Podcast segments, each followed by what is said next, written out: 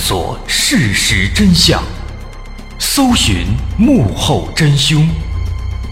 欢迎收听《绝密档案》。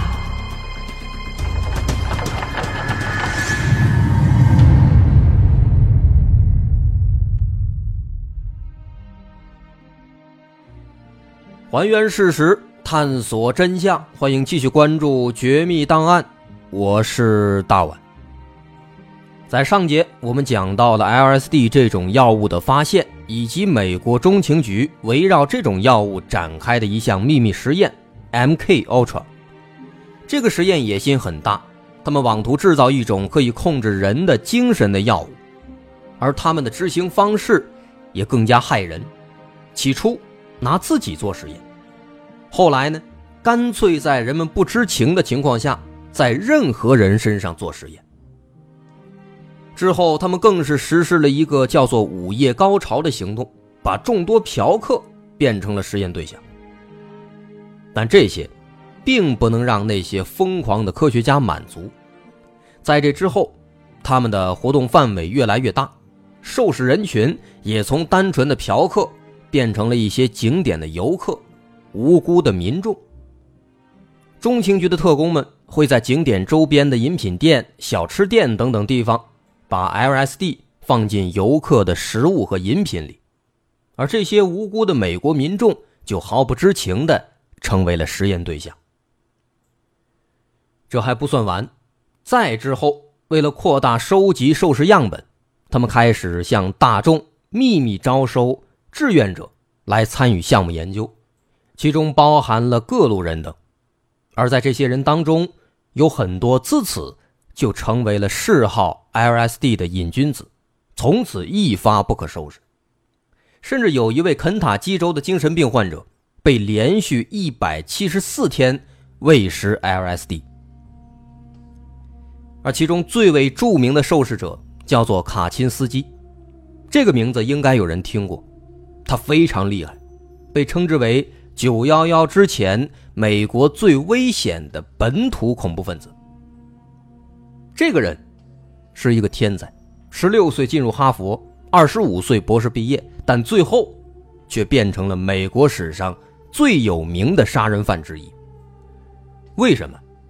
他最有名的一次是向美国的各大大学校园和航空公司。寄了十六枚邮寄炸弹，造成了三死二十三伤。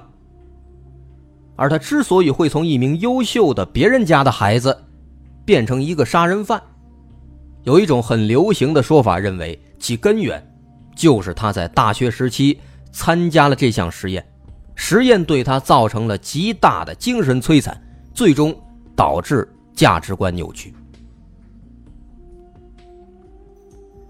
总而言之吧，说中情局当时在收集了大量的测试数据之后，对这个 LSD 的研究也的确是有了一个很不错的进展。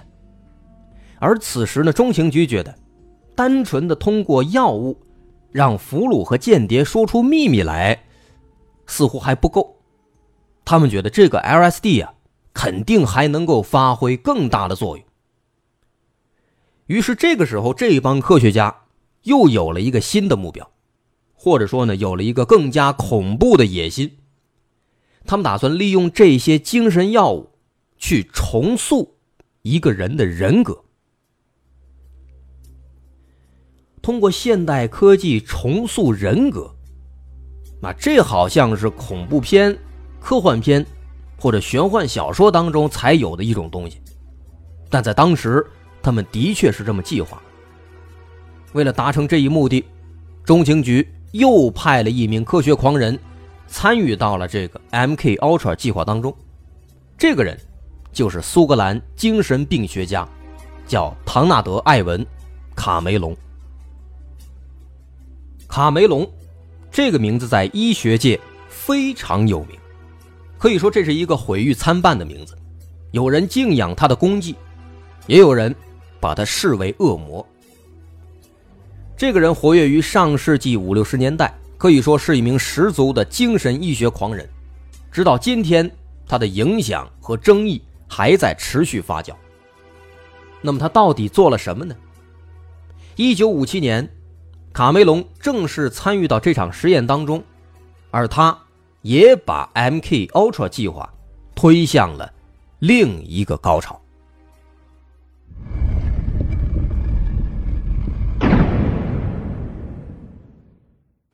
在二战结束之后啊，这个卡梅隆当时就提出了一个重新建立德国文化以及社会结构的这么一个想法。这个想法里包括他的一个自创的理论概念，这个概念叫做精神驾驭。什么意思呢？卡梅隆认为，人类的记忆和情感其实就像磁带一样。完全可以被重新的录制，从而覆盖原有内容。他认为人的情感、人的记忆，甚至人的性格，是可以通过科学手段来重建的。用这种手段，可以治疗人的某些精神疾病，改掉某些不良习惯，甚至可以创造出新的人格，或者让多个人格出现在同一具身体上。那么，为了实现这个目标，他采用的是什么方法呢？最开始呢，他是从催眠当中获得灵感，啊，他会给人实施一种介于催眠和洗脑之间的疗法。那再之后呢，他觉得可以升级了，他开始尝试给患者使用一些外界催化剂，这其中包括麻醉剂、致幻剂，那就是这个 LSD 药物。甚至还有电击治疗，用电击的方式来摧残人的精神防线，再进行洗脑。这套办法是不是有点熟啊？这跟杨永信有什么区别？但是末了能管用吗？当然不能。最直接的后果就是让很多人患上了创伤后应激障碍，或者是染上了 LSD 的毒瘾。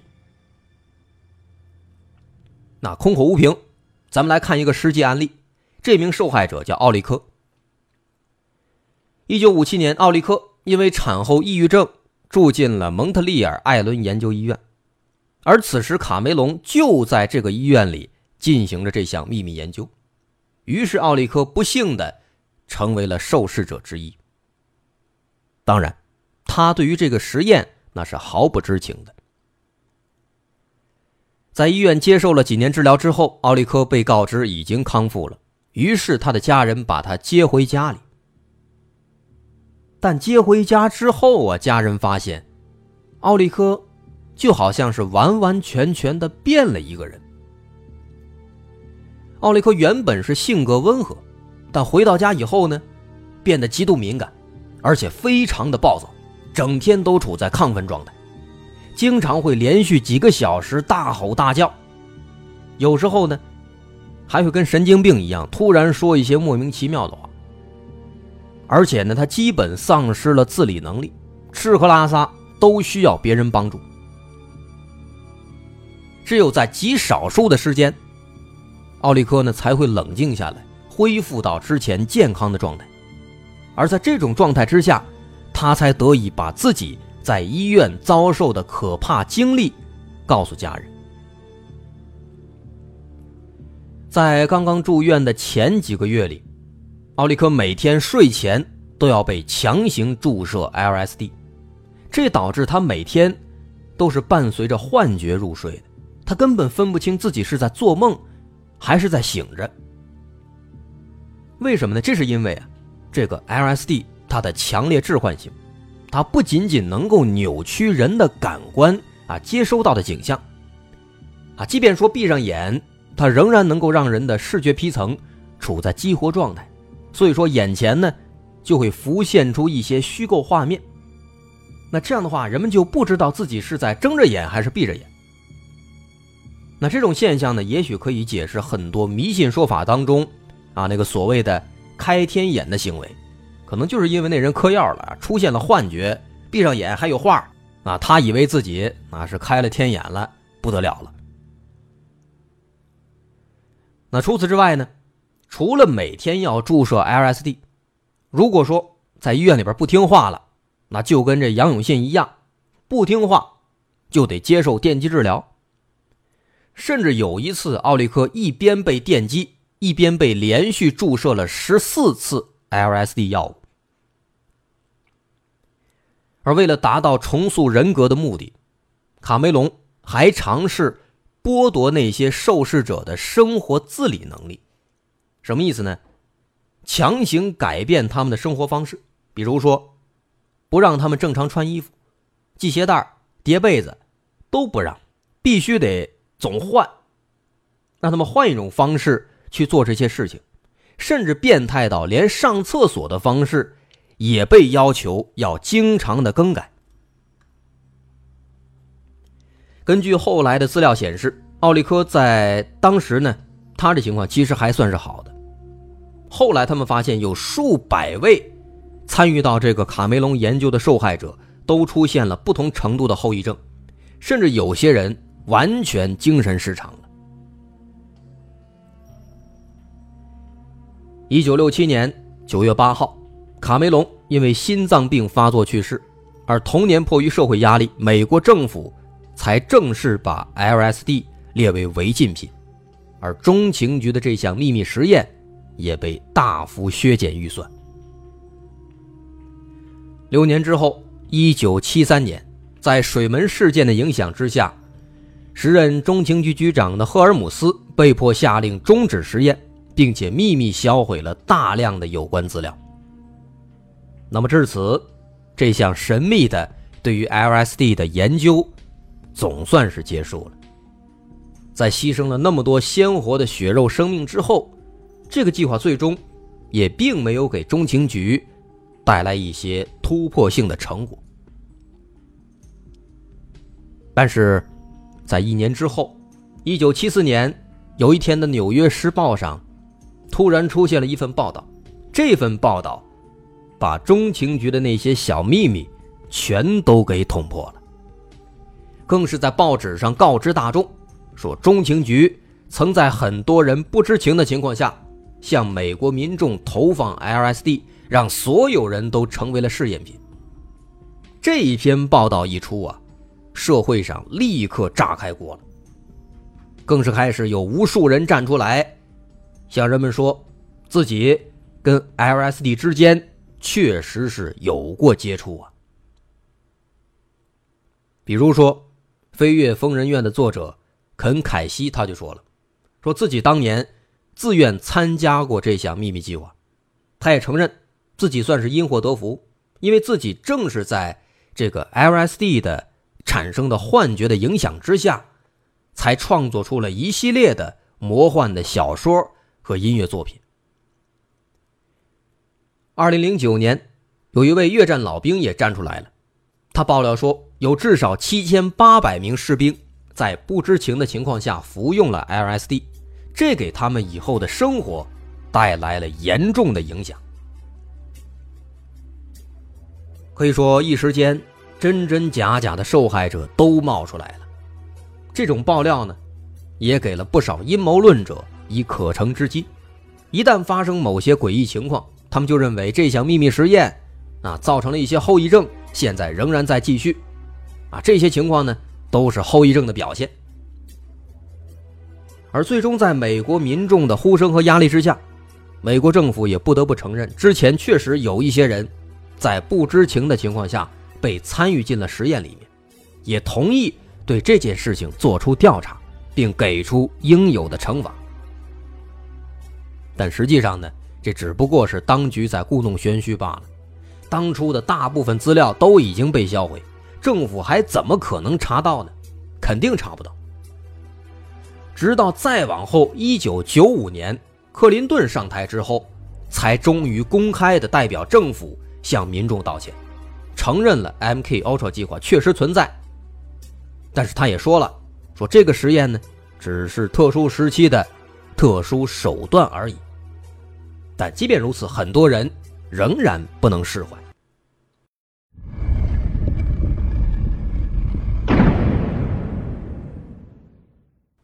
至此，这个惨无人道的实验终于结束了。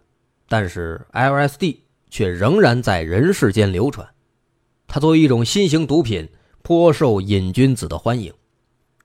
这种神奇的毒品，在达到致幻剂量的时候啊，人的感官会扭曲，并且会产生幻想，比如听音乐的时候，还仿佛能闻到音乐的味道；在高峰时期，甚至感觉自己呀，灵魂出窍了，还会出现不同程度的人格分裂，哎，自己跟自己聊天，自己跟自己打游戏。但有趣的是呢，这个 LSD 啊，它不仅仅像其他毒品一样，能够让人上瘾、让人飘飘欲仙，它有的时候啊，竟然还能够成为某些脑力劳动者的灵感来源。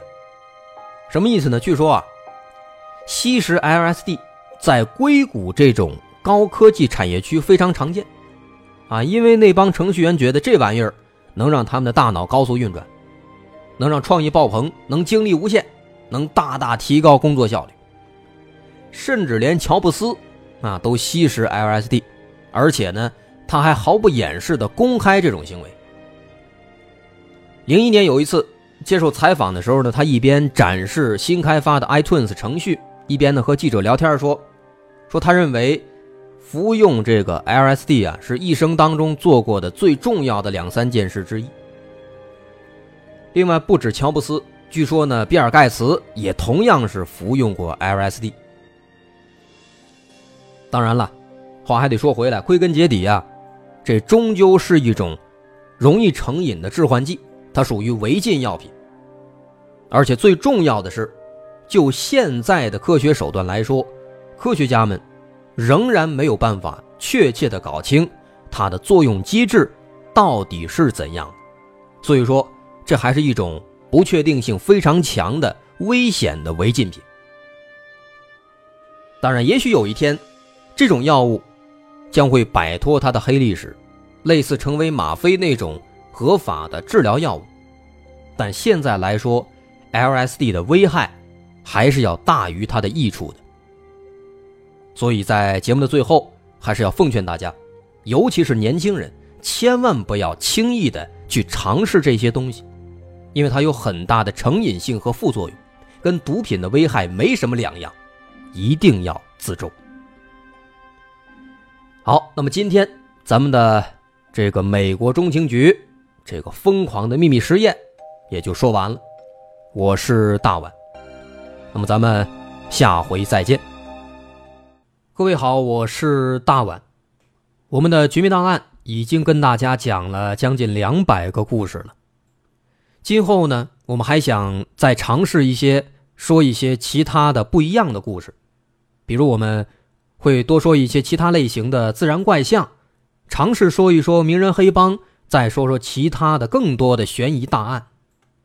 更多的新的内容，我们都会放到我们的新专辑《绝密档案：深夜调查局》当中。目前这档专辑已经上线了，在喜马拉雅独家播出。大家可以搜索《绝密档案：深夜调查局》就能找到了。需要说的是，这档专辑不仅仅有我们尝试的其他的新节目，也会有之前因为种种原因我们被下架的一些经典内容。